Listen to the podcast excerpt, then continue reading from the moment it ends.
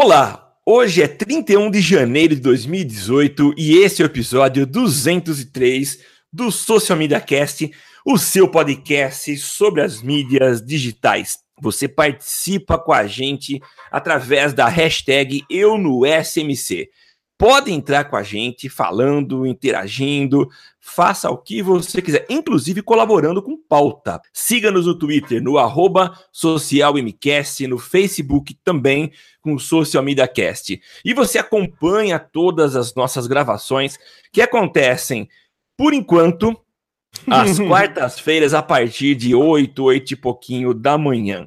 Então não deixe de participar. Acesse socialmediacast.com.br barra ao vivo. E se você gosta da gente e quer colaborar sendo um dos nossos padrinhos, vá lá em padrim.com.br barra SMC. Doe um ou cinco reais. Consulte lá as, as recompensas e venha fazer parte desse nosso podcast. Eu sou Samuel Gatti, o arroba tá no meu site falando dos estúdios avançados da DR4 Comunicação em São Carlos, São Paulo, e eu não estou sozinho. Eu estou com o meu inseparável companheiro Temo Mori. Sim, estamos de volta, finalmente aí depois de uma longas, né? Não fazia tempo que eu não lembrava de ter umas férias tão longas, férias escolares aí tiramos é, do podcast, mas voltamos, não morremos, não. Estamos aí no último dia de janeiro, iniciando aí mais um ano letivo e começando aí já com uma pauta que, inclusive, é sugestão e com a ajuda de, da criação da pauta dos nossos padrinhos, que inclusive colocaram links lá para a gente estudar. Foi uma discussão conjunta, bem legal. Esta é outra das vantagens, é uma das vantagens de você poder né, fazer parte desse grupo de padrinhos que é ajudar nas discussões da pauta, e essa pauta veio através dessa de uma discussão como essa. É, eu sou o Temo Mori, o arroba Temo Mori no Twitter, facebook.com barra Temo Mori, Temo Mori em todas as outras redes sociais, inclusive fora delas.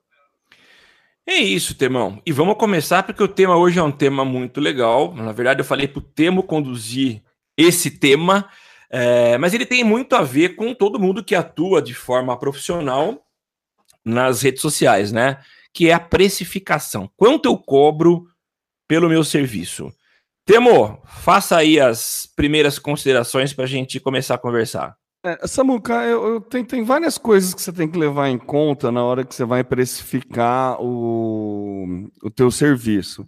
Eu sou meio contra a. Você tem que levar em conta o preço de mercado, é óbvio, mas eu sou meio contrário a essa ideia de que você tem que levar em conta só o preço de mercado.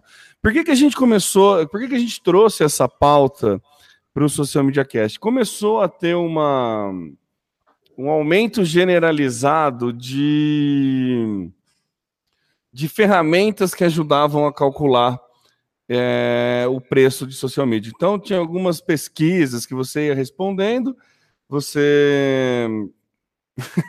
o Edson já mandou lá no, no, na live. Essa é a dúvida que se equipara ao sentido da vida. é basicamente a pergunta Eu... de um milhão de dólares, né? Eu acredito nisso. Assim, começaram a surgir algumas ferramentas para responder qual era o sentido da vida. Né? Começaram a aparecer algumas ferramentas. E achei interessante os, os pontos que essa ferramenta colocava. Era é, qual a, o que, que, serviço você vai oferecer, né? A, quais redes sociais você vai oferecer conteúdo, é, que serviço você vai agregar a essa rede social. Daí tinha a opção de e-mail marketing, anúncio Sim. e não sei o quê e qual a região que você está e qual é o tamanho da sua cidade. Sabe, eu acho que é muito frio você calcular com número, com base no número de habitantes que tem na sua cidade, Sim. o quanto você vai cobrar. Mesmo porque é, a, gente tem um exemplo muito próximo aqui, São Carlos e Araraquara, são duas cidades bem parecidas, né? São próximas, a 40 quilômetros de distância. As duas têm quase a mesma quantidade de habitantes. E assim, a, o mercado de publicidade é bem diferente de uma cidade para outra. É. Entendeu? Você já vê que existe muito mais uma cultura é, de investir em publicidade em uma cidade do que na outra, por conta da evolução da cidade, por conta da característica da cidade. São Carlos é uma cidade é, muito mais acadêmica por conta das faculdades. Então, tem, tem muitas especificidades que deixa meio que cai por terra essa questão do tamanho da cidade. Acho que você tem sim que prestar atenção na nos seus concorrentes, acho sim que você tem que prestar atenção na sua estrutura, entendeu? Então, acho que assim, nenhum. Nessas perguntas ele perguntava: ah, será que você é freela ou você é agência? Entendeu? Então, assim, o que define a, a, é, o preço, se é de freela ou de agência? Eu achei engraçado essa, essas divisões, é né? por isso que a gente trouxe esse tema para conversar aqui. É, uma coisa assim, básico, tá? Prime, primordial para todo mundo que quer começar a cobrar por serviços, né, qualquer tipo de serviço, mas principalmente social media, é você conseguir definir, é, cons é, fazer um cálculo das horas que você vai gastar para a criação desse conteúdo, entendeu? Então você faz assim, ó, vou fazer a minha meu orçamento é de, então e assim tenta ser o mais específico possível nessa hora de cálculo de horas. Existe uma, um termo em inglês que, na verdade, não é nada demais, mas é que fica bonitinho, fica mais bonito ele em inglês, que é specific is terrific, né? Que seria a tradução específico é ótimo, é formidável. Então, assim, quanto mais específico você for nessa hora, é melhor, porque você começa a ter noção efetivamente do trabalho que você vai ter. Então, muita gente fala assim: ah, conteúdo para social media, beleza, vou fazer três posts por semana, quatro posts por semana. Tá, para você fazer, você vai. É, sazonalidade, você vai ter que trocar a capa do Facebook, você vai ter que fazer um vídeo para a capa desses posts. Quais vão ser imagens, quais vão ser vídeos, quais vão ser links. É, se for link, vai ser linkado para onde, como você vai trabalhar. Então, tenta ser o mais específico possível e calcular o tempo que você vai gastar para a elaboração de tudo isso que você está planejando. É um investimento que eu, a gente recomenda muito você fazer, é você ser muito específico na hora de elaborar uma proposta. Porque evita a parte de erro. E aí, gente, eu vou falar por experiência muito pró própria, né? Eu cansei de fazer maus é, orçamentos pela questão de não ser específico. É, eu não sei se o Samuca já passou por isso, mas normalmente você faz um orçamento, não é específico, e de repente o cliente começa a cobrar algumas outras coisas, que você fica numa saia justa, principalmente no começo, que você tem medo de perder o cliente, coisa assim, e você acaba fazendo, daí você fica com um contrato com um valor que não cobre o teu, o trabalho que você está tendo. Sim. Né? Você já teve alguma, alguma algum sentimento desse, Samuca? Já tive ontem, mas consegui, numa proposta que eu enviei, eu mandei uma proposta anteontem para um cliente, que na verdade eu quero até abordar daqui a pouco, né? É, a, a, gente está abordando aqui a questão do digital, mas eu especificamente trabalho muito é, on e off juntos. Então eu apresentei para o cliente uma proposta, é, é um início de trabalho, ele está fazendo, então é início de, de, construção da imagem corporativa dele. Então apresentei já uma proposta uh, off que é a criação da identidade visual, e já um primeiro passo para o digital, ela vai querer começar aos poucos, né? Uh, entreguei a proposta, ainda bem que ela me lembrou, falou assim, Samuel, você não incluiu o Instagram aqui, né? É, falei, verdade, então vou incluir na proposta. Mas já aconteceu comigo, sim, de eu não ser específico e poderia até questionar, poderia até é, argumentar, mas achei melhor pagar o preço para manter o, o, o, o cliente, né?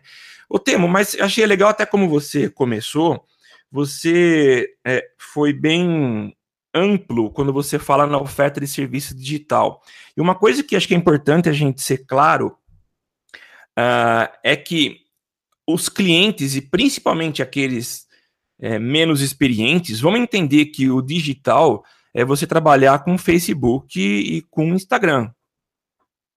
Mas a coisa é muito mais ampla, né?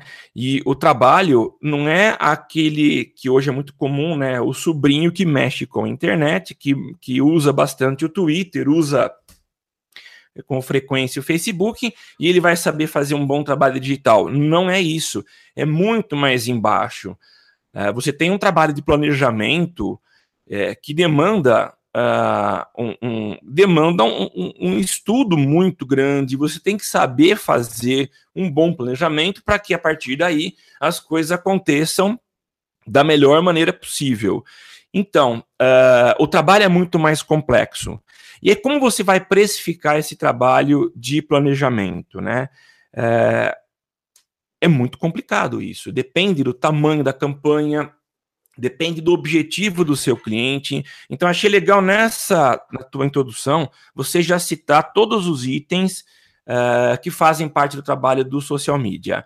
Um outro detalhe, realmente, eu também não concordo uh, nessas variáveis que são utilizadas para a precificação. E, para ser sincero para vocês, eu nunca fiz pesquisa de mercado para colocar meus preços. Uh, eu, não, eu não cobro pelos meus preços baseado no que os concorrentes fazem. Uh, porque a gente corre um risco, uh, e talvez eu esteja no estágio em função já do tempo de mercado, e não só trabalhando com digital, mas trabalhando com propaganda de forma geral, a entrar num leilão. E eu já caí em leilão, e quando você entra nessa jogada de leilão, você corre um sério risco de se ferrar. Uh, então eu tenho, e eu não falo isso com orgulho, porque eu não quero perder trabalho, mas eu, em algumas situações, eu já recusei trabalho, porque o cliente falou: ah, eu encontrei alguém que está cobrando mais barato que você, queria saber se você consegue cobrir.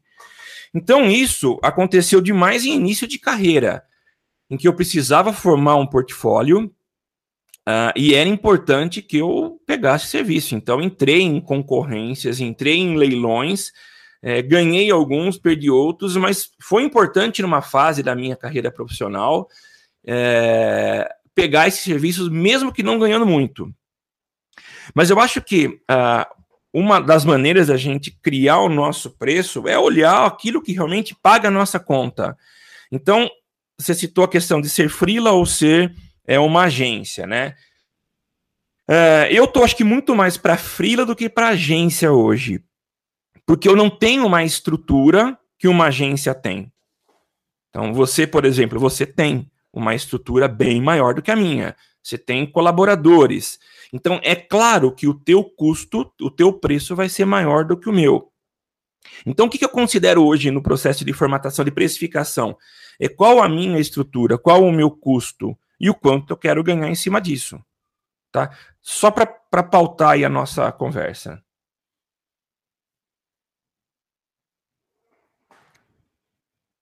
Só para pautar a nossa conversa. Isso. Não, para dar minha contribuição nesse começo de conversa. Ah, tá, não, achei que você ia continuar. É...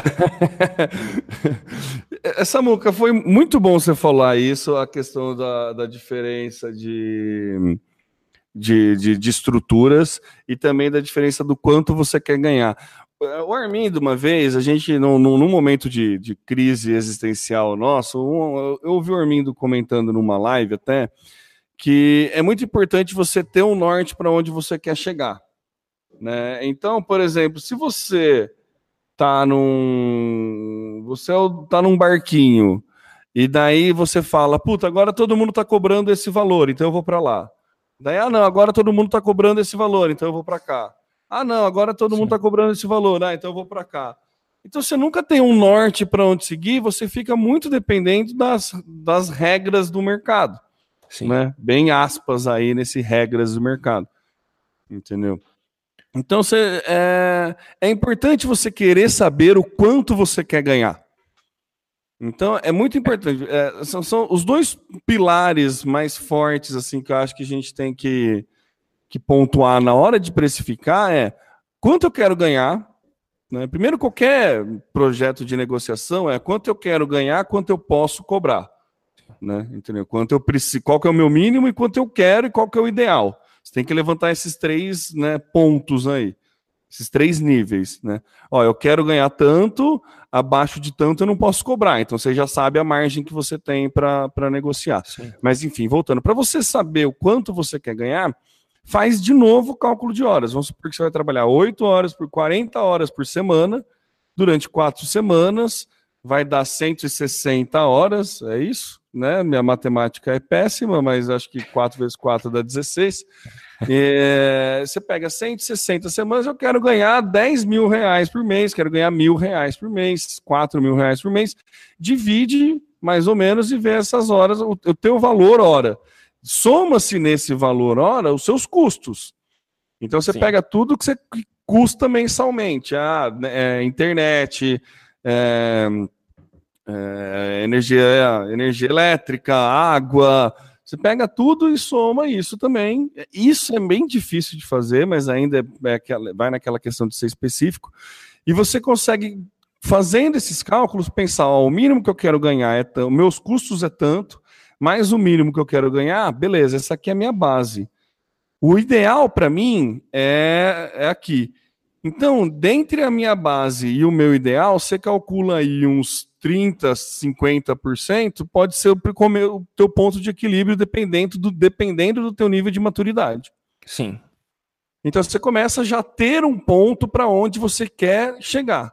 Sim. E daí você vai montando a sua proposta baseada nesse, nesta meta que você tem para chegar de um dia conseguir cobrar o que você quer.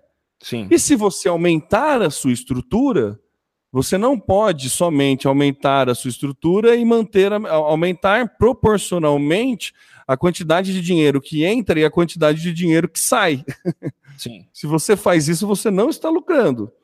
Entendeu? Então, é, é você tem sempre que aumentar a, a, a, a distância entre o quanto você está ganhando e o quanto você está gastando. O, a lucra, você passa a lucrar a partir disso. Então, para quem está começando com social media, é, é, define basicamente quanto você quer ganhar, mas aí seja realista, sabe?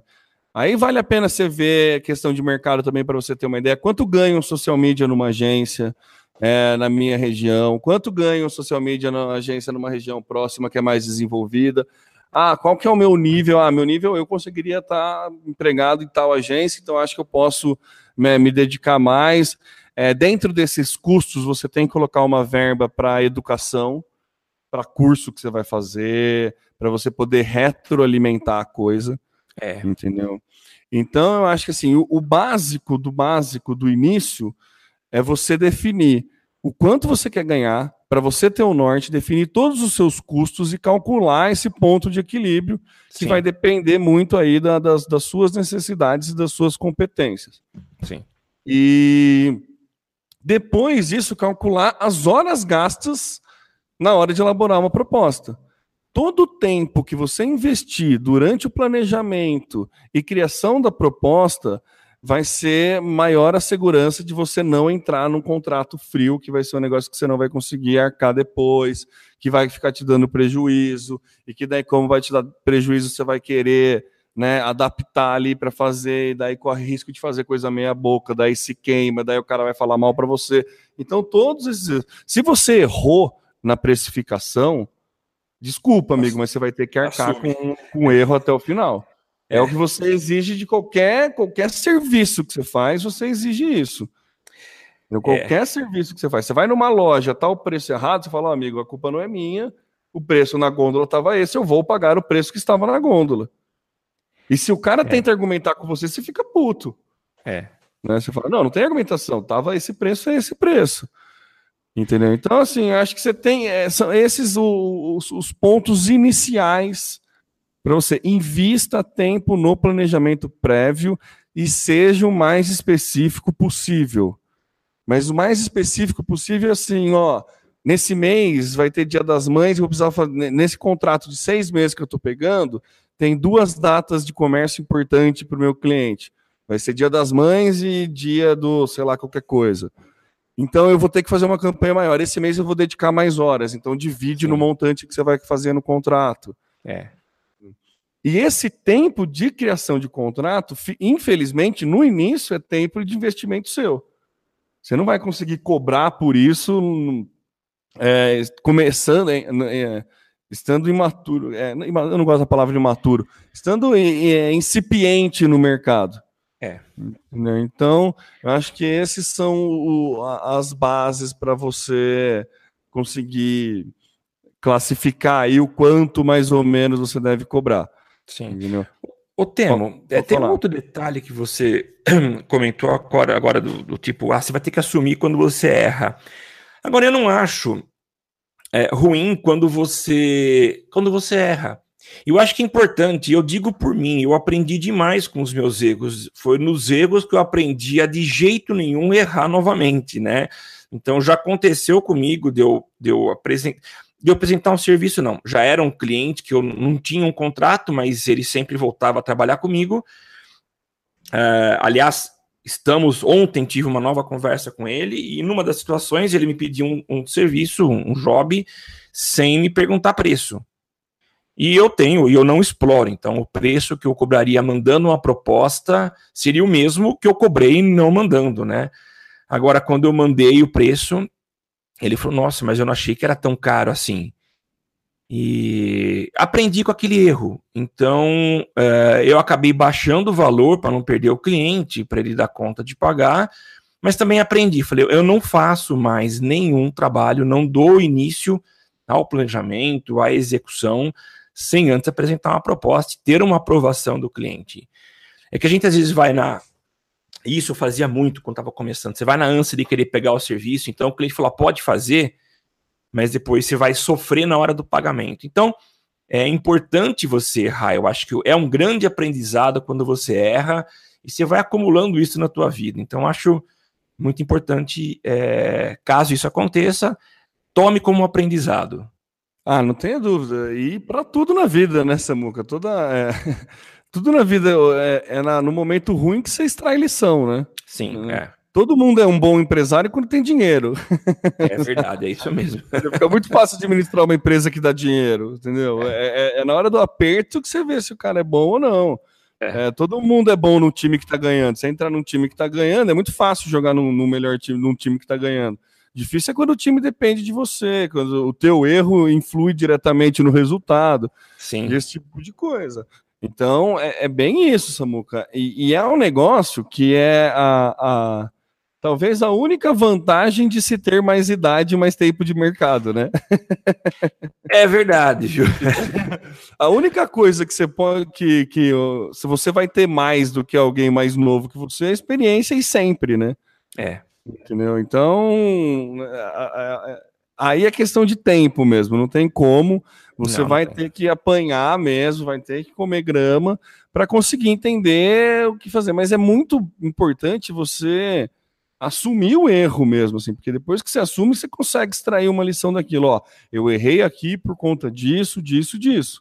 Sim. Entendeu? Aqui eu fiz errado aonde? Se você vê que o contrato não está valendo a pena, para, gasta, investe mais um tempo. Eu ia falar gasta, mas não é gastar, é investir mais um tempo e começa a pensar aonde você errou, o que, que você errou para não repetir isso para a próxima vez.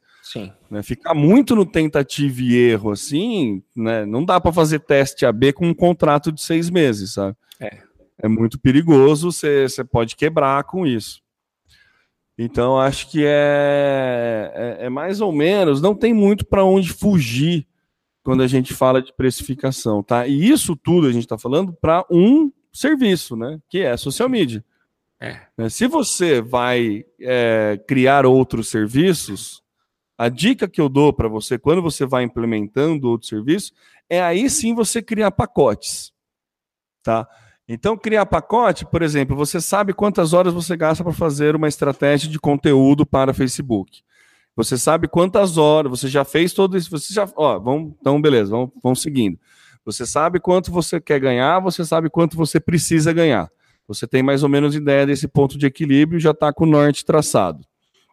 Você sabe quanto custa, quantas horas você gasta para fazer social media, você sabe quantas horas você gasta para fazer campanha, você sabe quantas horas você gasta para um monte de outros serviços. Aí você começa a criar pacotes. Sim. Tá?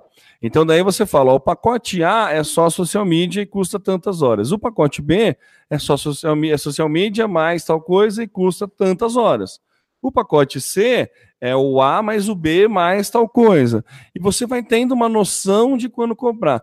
É óbvio, se você vai juntando o montante, se você vende no atacado, tem, que, tem que ter uma vantagem competitiva Isso. para com o varejo. Então, se você. É coloca muitos outros serviços.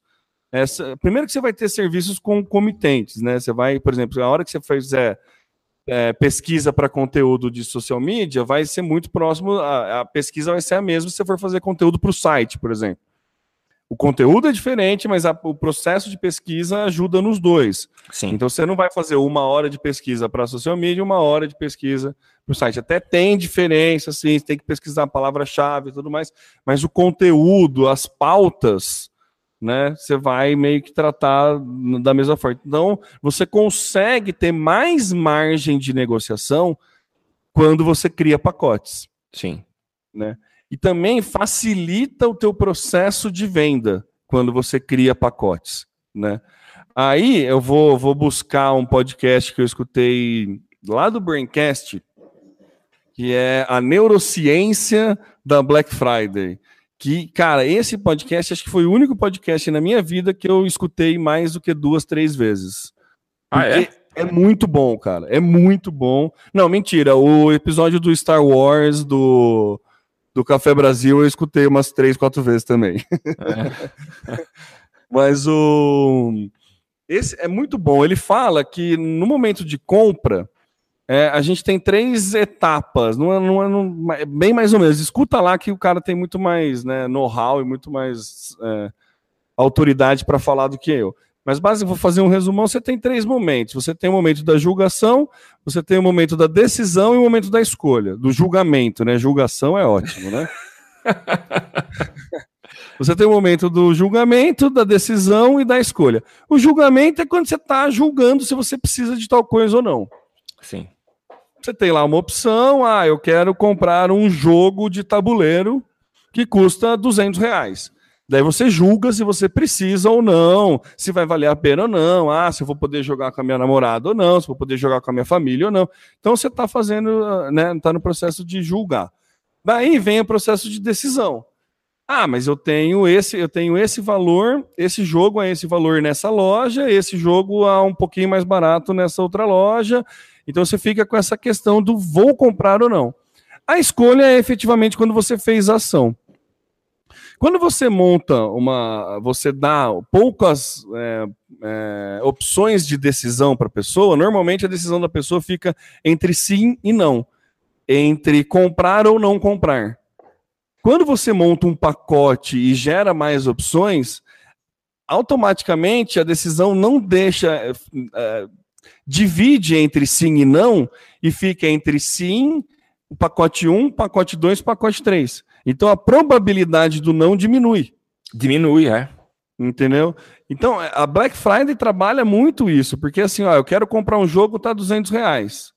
Entendeu? Então eu falo assim, ó, não, eu não consigo comprar. A minha opção é comprar ou não o jogo. Sim. De repente o preço do jogo cai para 100 reais.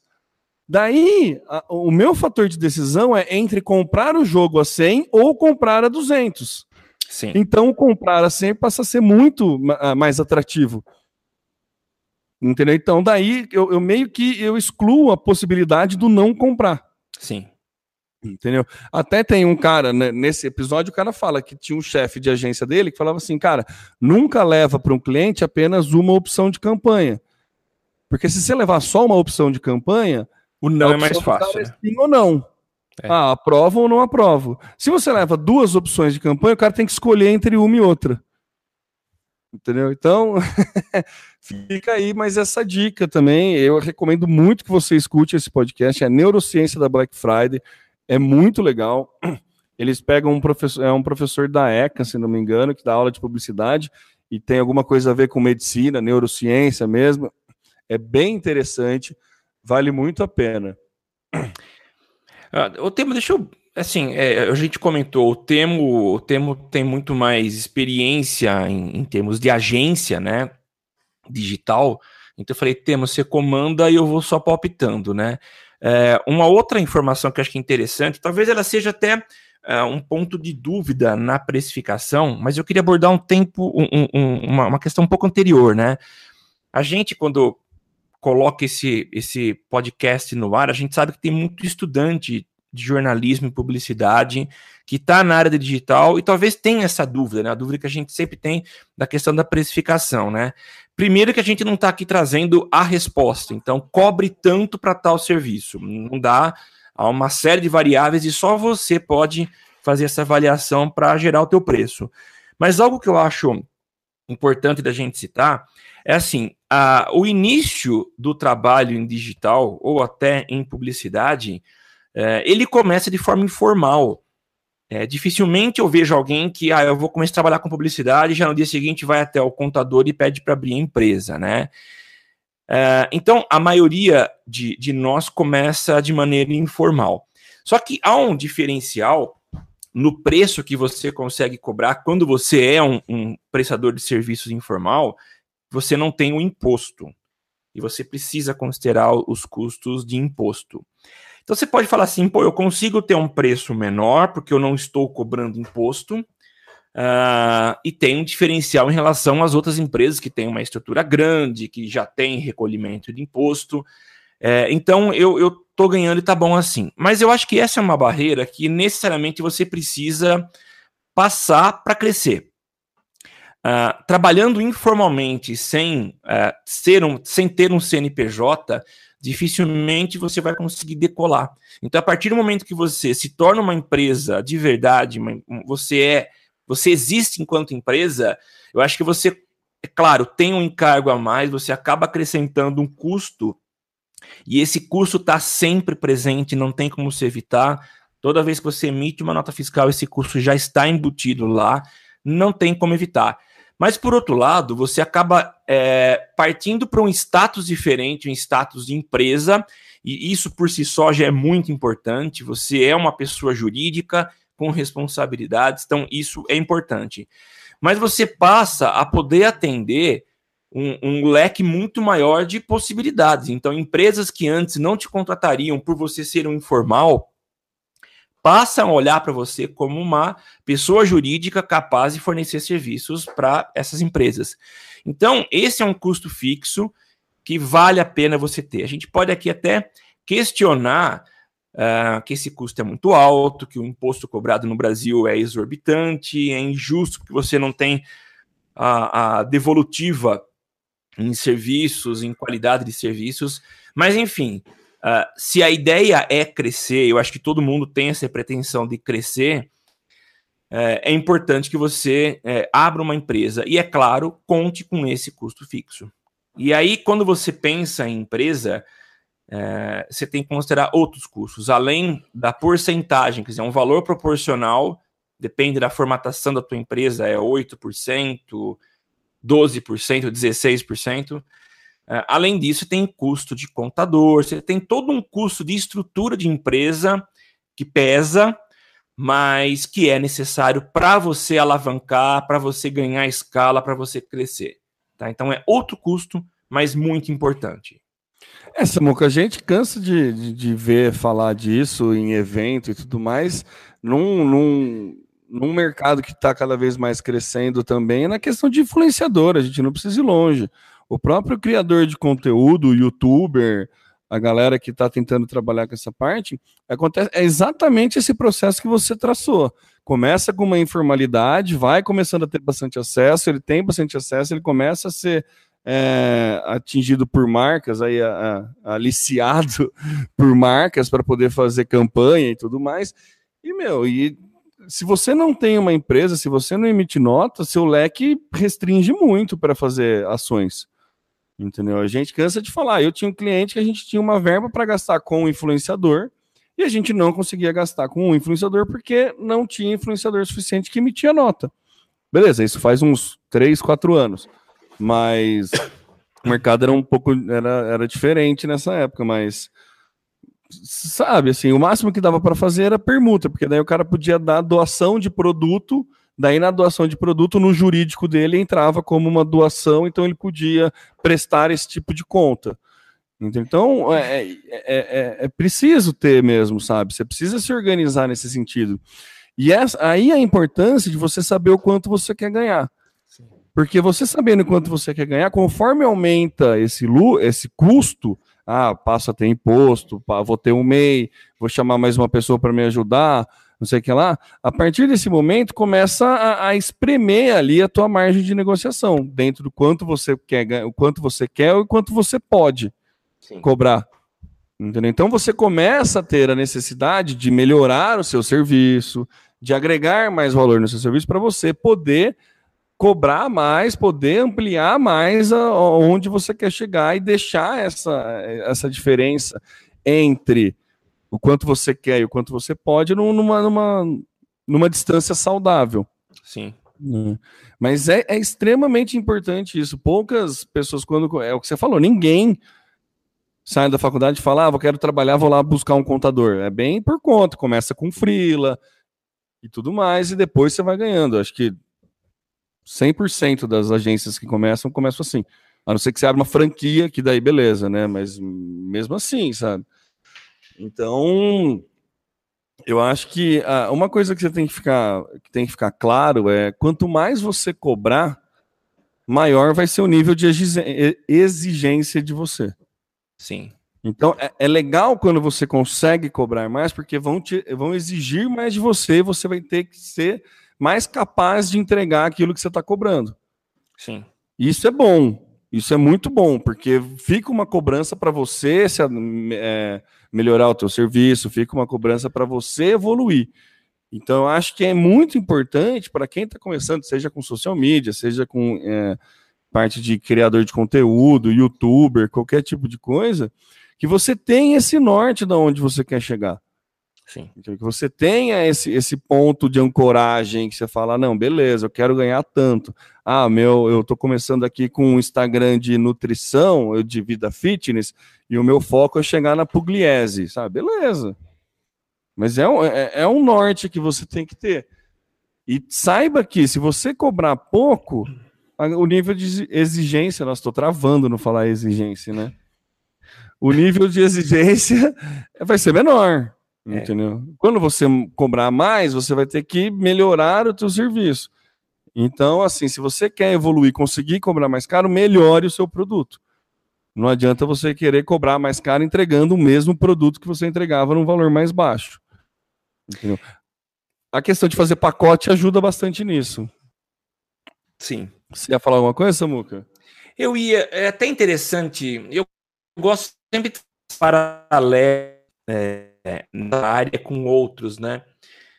Ah, ano passado eu estava fazendo Pilates. Olha que beleza. É, eu fiz, é, na tentativa de, de resolver um problema nas costas aqui, de uma corrida que eu fiz e não me alonguei antes de correr, eu fui fazer Pilates, não era o recomendado, acabei mudando, resolvi de outra forma. Mas eu fazendo Pilates, é, eu, eu me incomodava com uma situação lá, né? O, o professor excelente, aula individual, uh, o ambiente tinha algumas questões que precisavam ser resolvidas, questões de organização, enfim. É, mas ele cobrava muito barato, muito. Uh, isso acontece com a gente às vezes, principalmente no início de carreira. Você, por não ter noção de, de preço de mercado, e muitas vezes na tentativa é, de atrair alguém que vem em função de preço, você acaba cobrando barato. E um dia eu falei para ele, falei, olha, é, eu, eu tô pagando barato, mas eu tô achando que tá injusto o que eu tô pagando pela qualidade do seu serviço. É, eu vou dar algumas sugestões para você é, melhorar o teu ambiente, melhorar a tua estrutura aqui, mas a minha sugestão... mesmo para fazer isso, né? Você não... oh, cara, cara eu, tô pagando pouco. Não, não, mas assim... Tá... É, não, contanto que você cobre do próximo, não de mim, né? Não, eu acho que eu tô pagando pouco, eu vou te dar um monte de dica para você poder mais, cobrar mais caro, mas me dá desconto, tá? É, não, é claro, eu não falei isso, mas... Não, mas assim, eu, eu fiz uma... uma um, um, um como é que fala? Um enfim, uma lista de itens que ele poderia mudar dentro do ambiente dele. É, pintura, mudar a cor do ambiente. É, uma coisa que pegava, a hora que eu entrava, uh, tem aqueles colchõezinhos no chão, né? Tava molhado. E ah, aquilo... isso é zoado. Então, né? Aí eu falei, então, uma coisa que tem que cuidar é da higiene. Então, é, passar um, um paninho com álcool. Então, não, mas antes de você entrar, eu passo. Mas olha que coisa, né? Porque, então, mas é, não é só você ser limpo, é mostrar que você é limpo. Então, porque para mim, a hora que eu chego aqui, para mim dá a impressão que é suor. Então é bom que você faça isso na frente do cliente. Então eu dei uma série de dicas para ele, é, tanto é, de marketing, né, do, o marketing como um todo, que incluía a parte de prestação de serviço, de higiene, de ambiente e também de comunicação, né? Mas ele cobrava muito barato. É, e eu, eu, eu, vejo, eu, eu me, me vi nele, porque no começo de carreira, isso se prolongou por um bom tempo, eu cobrava barato. Uh, eu tinha um preço muito abaixo do mercado, e olha, foi por muito tempo isso. E eu achava que eu só continuava tendo clientes porque eu cobrava barato. E que a partir do momento em que eu aumentasse o meu preço, eu deixaria de ter clientes. E isso é até importante a gente falar aqui. É, eu acho que você aumentar o seu preço, na verdade, eu não diria aumentar o preço, mas você é, reposicionar o seu preço baseado na realidade de mercado, mas principalmente na qualidade do serviço que você presta, é, é essencial. Você não ficar, porque muita gente olha para você e fala: esse cara é barateiro, então ele não presta um bom serviço. Aliás, isso é uma é, é, é praxe em concorrência. É, você vê empresas que abrem concorrência, então querem comprar um produto ou um serviço. Se você cobra muito barato, é provável que a empresa opte por contratar quem está cobrando mais caro. Sim, se estiver muito longe, né? Sei lá, você tem três valores. Você tem é. um é 2 mil, outro é 2.200, o seu é 300. Você fala, meu, esse 300 é. aqui não vai suprir tudo que eu quero. Não vai, porque a empresa ela fala assim: o, é, esse valor que está que, que tá sendo cobrado, o cara com certeza no meio do projeto vai abrir o bico. Então ela não é. contrata. Então, é, uma recomendação que eu dou é o seguinte: aumente o seu preço, cobre um preço justo, um preço que você acha que você vale. E esqueça, se você se garante enquanto profissional do digital, seja lá o que for, cobre o valor que você merece. E o mercado vai contratar o teu serviço não pelo valor baixo, mas pela tua competência. E é engraçado como eu aumentei o meu o chamado ticket médio quando eu realmente comecei a aumentar o meu preço e cobrar aquilo que eu acho que de fato eu merecia, e os clientes permaneceram, continuaram chegando, e uh, eu, eu, ao contrário, eu tive muito mais clientes que vieram até mim e eu percebi um respeito muito maior. Os clientes começaram a me respeitar mais em função do que eu entregava, mas também pelo que eu cobrava. Então eu estava cobrando caro, vou colocar o caro aqui como preço maior, tá? Eu estava cobrando preço justo, mas estava entregando o que era pedido. Então eu comecei a ter respeito. E inclusive aumentou o número de indicações, pessoas diferentes vieram me procurar, novos clientes. Então eu recomendo que que você reveja o teu preço e não continue com a mentalidade de que ao manter um preço baixo, eu vou estar naquele, naquele arroz com feijão a vida toda. É, a gente precisa crescer, a gente não pode ficar parado no lugar. E eu achei muito importante do, é, é, o preço que você vale, é o preço que você merece. É, cobre o preço que você vale, cobre essa frase que você falou é muito muito é, cirúrgica, porque também tem muita gente que tem o hábito de falar: ah, não, para essa empresa que é menor eu cobro tanto, para essa empresa que é maior, ela tem mais dinheiro, eu consigo cobrar mais pelo mesmo serviço. E para mim isso é eu, eu não concordo com essa forma assim, só porque a empresa tem mais condições, não significa que você pode cobrar mais. Assim como uma empresa que tem menos condições, você não pode cobrar menos.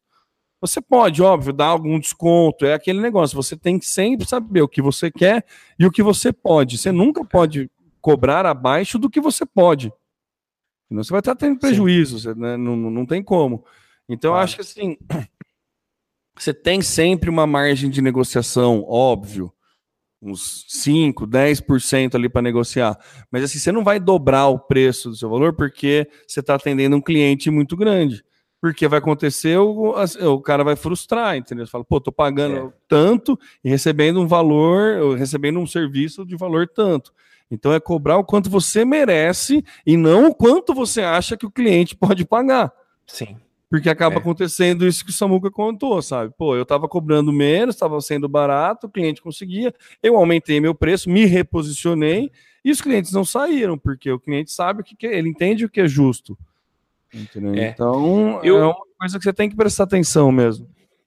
Aconteceu eu, assim, eu gosto muito de citar questões pessoais, talvez pela história de vida, pelo tempo que eu estou no mercado, então é, me perdoem ouvintes, mas eu gosto de citar assuntos pessoais. Uhum.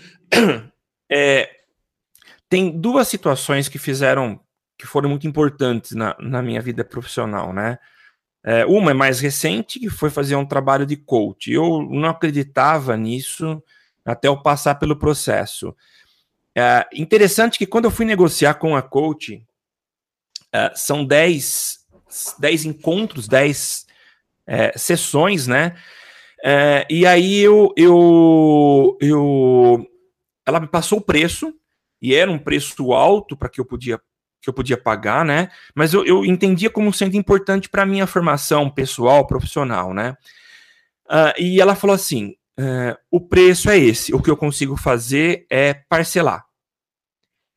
Falei, mas não, não, desconto não tem? Falei, não, o preço é esse, dá para parcelar.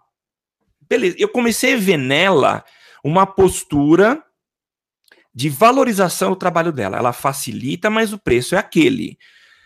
E durante o processo, é, eu, eu tirei de mim algo que existia há muito tempo, que era uma, uma, uma crise pessoal, uma crise de incapacidade. Uh, por mais que os outros reconhecessem em mim capacidade de atuar, o que me possibilitaria cobrar o que eu re realmente merece, é, mereceria, eu não achava que eu era merecedor disso. É uma eu, famosa síndrome de vira-lata. É isso mesmo, síndrome de vira-lata que a gente usou por muito tempo aqui no Social Media Cast, né?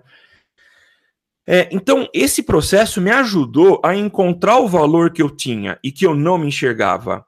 Isso me ajudou também na cobrança. Bom, é, essa é uma questão que eu queria falar e recomendo para quem uh, se acha numa crise desse tipo. Procure, uh, um, um, faça coaching, porque eu acho que é muito bom. Uh, segundo, já aconteceu comigo uma vez, há um, um tempo atrás, de um cliente que me pediu uma proposta Uh, e eu, eu, eu não estava afim de pegar o, o, trabalho, mas ele tinha sido indicado, ele já tinha referência e queria fazer comigo.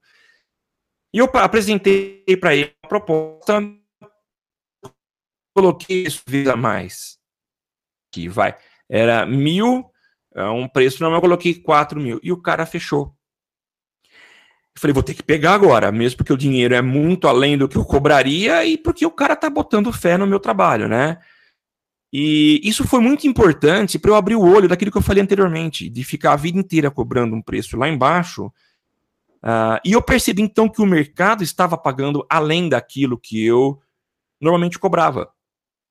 Então, foi até bom essa passar por essa experiência de chutar o pau da barraca, cobrar muito mais caro e ver que existia um retorno do outro lado. Então, talvez você não precise fazer isso, tá? Mas já comece a reposicionar o teu preço no trabalho do dia a dia. Você vai ver que o mercado vai pagar para você.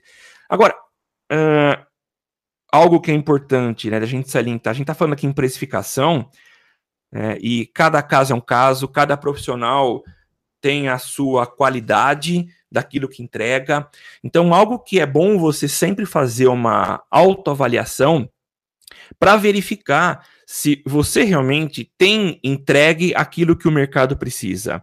E é por isso que o Temo falou de, você deixar uma reserva financeira para o retorno, para o seu próprio retorno, para você estudar, para você se atualizar, porque a gente precisa disso. Uh, eu, eu, sempre tenho experiência de alunos que trazem um, um por exemplo, um, uma identidade, um logotipo para mim, para falar, Samuel, eu, queria que você desse uma olhada para ver se está legal. Primeira coisa que eu pergunto, olha, eu vou ser sincero na minha fala, tudo bem? Tudo bem. Então eu, eu sempre avalio o nível de maturidade da produção daquele aluno. Será que aquilo que ele está cobrando é, faz jus aquilo que ele entrega? E a mesma coisa acontece no digital. Talvez você seja novo, começou há pouco tempo. Será que o que você está cobrando é compatível com aquilo que você está entregando? Então, se você acha que não, antes de você pensar em preço, corra atrás da melhoria na qualidade do seu serviço. Atualize-se, ganhe qualidade, uh, suba essa escada da qualidade para você entregar algo legal, e aí sim você pode começar a se preocupar com o quanto você vai cobrar. É, é, é, extremamente importante. E você, é, não sei se deu para perceber, mas em todo o momento, desde o início do cast, a gente está falando é, que, de que você tem que olhar para si né, e não para o mercado.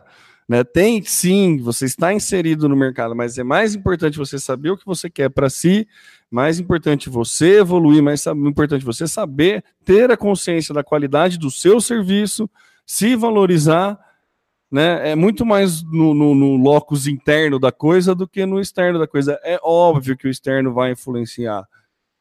Mas é, é se, se você não se posicionar, se você não tiver essa visão interna, não vai adiantar nada, né?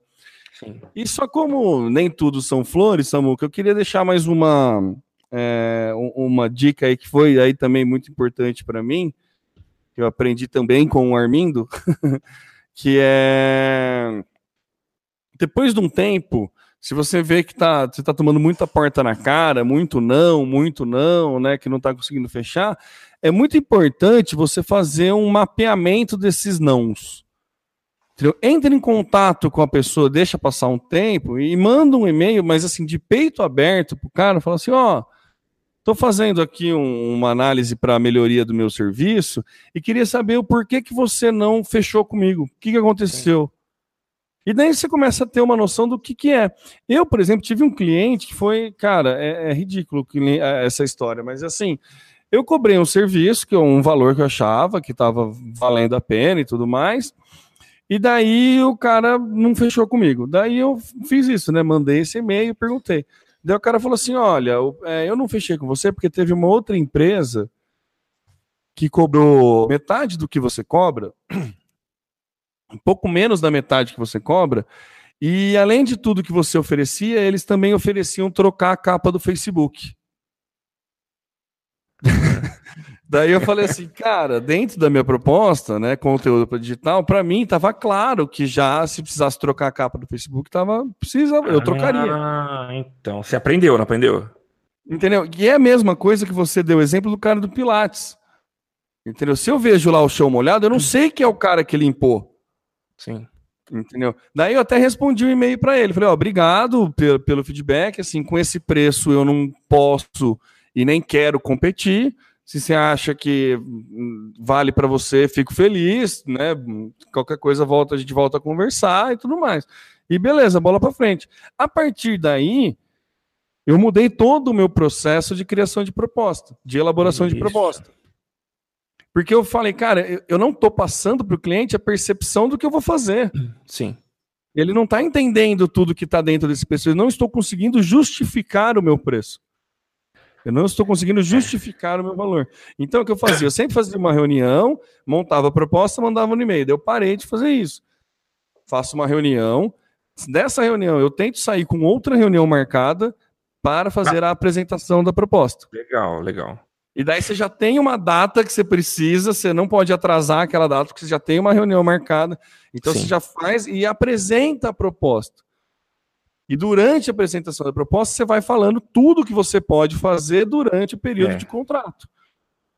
Não vai, você não pode correr aquele risco que muita gente fala, né, faz, que é oferecer mãe e entregar sogra, né? É, é, não deixa de ser uma mãe também, né? Mas, é claro, mas não é a sua.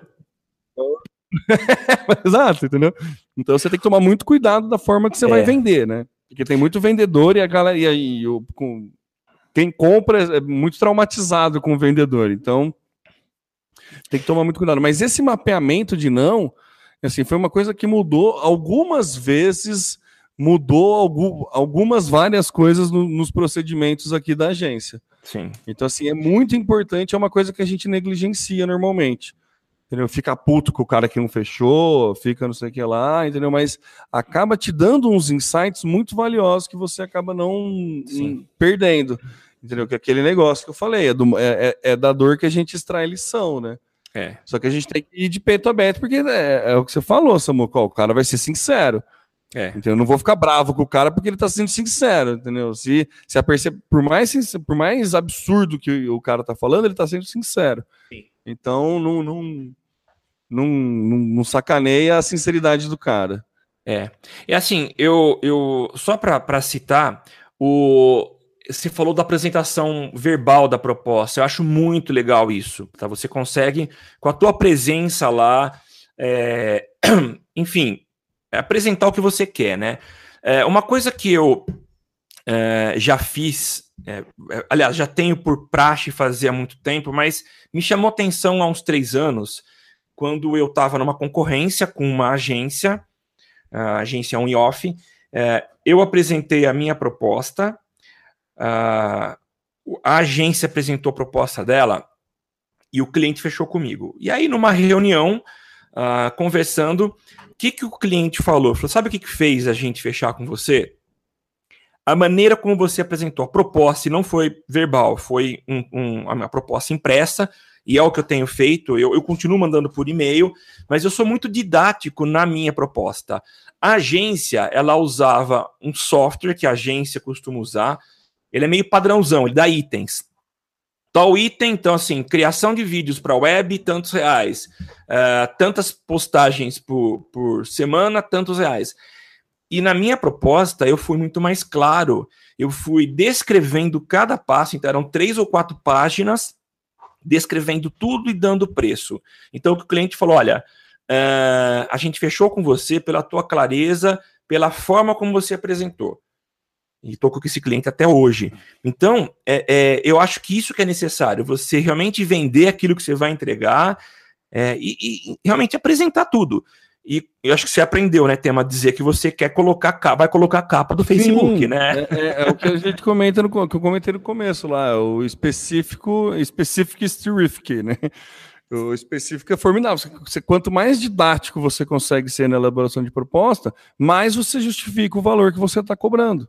Isso mesmo. Então, basicamente é isso, e eu acho que para quem está começando e tudo mais, esse podcast, né, para ser o primeiro de 2018, tem algumas dicas aí nessa muca. Por mais que é. a gente não seja nenhum guru na arte não. de precificação, é. a gente tem alguma experiência de mercado aí, algumas, quebra, né, algumas quebradas de cara aí que a gente pode é compartilhar e tentar ajudar.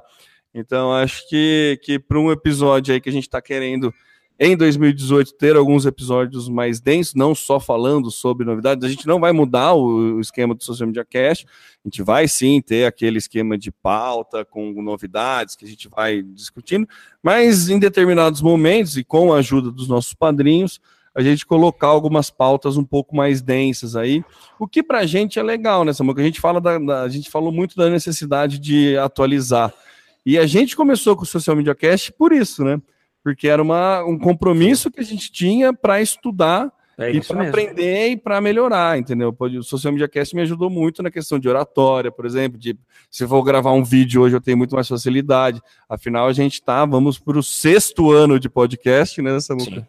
É. Então, é, é, são projetos como esse que ajudam você a, a se evoluir, a você crescer, né? É então não precisa só procurar coisa para estudar um mestrado, é, não estou falando mal de mestrado, pelo amor de Deus, mas né, coisas muito mais tangíveis e próximas a você serve para você se atualizar. Entendeu? Um grupo de discussão no WhatsApp com regras bem determinadas e proibição de mandar bom dias com GIFs já funciona bem, entendeu? Então, acho que é uma. É, são, são, coisas que você pode já implementar e começar a estudar mais e correr mais atrás e tudo mais. Mas acho Legal. que é isso, né, Samuca? É isso, temos nosso primeiro episódio de 2018 e vamos continuar um pouco mais essa pegada. E, por favor, deem suas opiniões, é, apresentem pautas. Se você é nosso nosso padrinho, você tem aí um privilégio de continuar colaborando com a gente. E se você não é nosso padrinho, você pode passar a ser. Acesse lá padrim.com.br barra SMC, escolha uma das opções, isso não vai deixar ninguém pobre e com certeza não vai nos tornar mais ricos, mas vai ajudar a gente a pagar nosso servidor, que aliás, Temão, chegou o boleto aqui é pancada, viu? Ai, ai. então, não tem jeito. Tem que botar nas contas de começo de ano, né? Material escolar, IPVA e não sei o que lá, e o servidor do Social Media Cast. É isso aí. E se você acompanha então a gente toda quarta-feira a partir das 8, 8 e pouquinho da manhã no socialmediacast.com.br barra ao vivo, uh, você pode também interagir com a gente ao vivo lá na, usando a hashtag eu no SMC. Nós estamos no Twitter, no socialmcast, no Facebook com Social Media Cast. E é isso daí. Se, ah, se você gosta da gente, além de ser padrinho nosso, vai lá na iTunes e dá a tua opinião sobre nós, tá? Eu sou o Samuel Gatti, o arroba tá no meu site, em todas as redes sociais. E eu passo a bola agora para Temo Mori para suas considerações finais.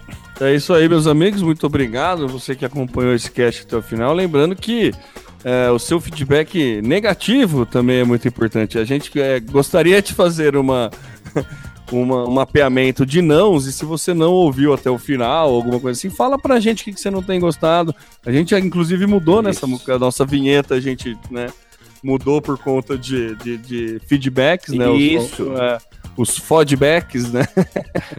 são tão importantes quanto os feedbacks.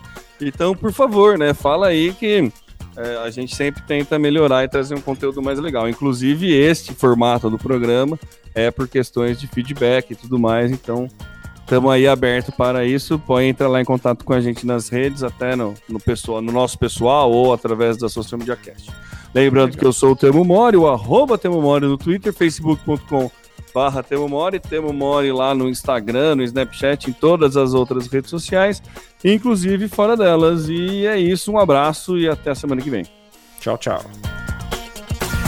Aqui você aparece, aqui você acontece.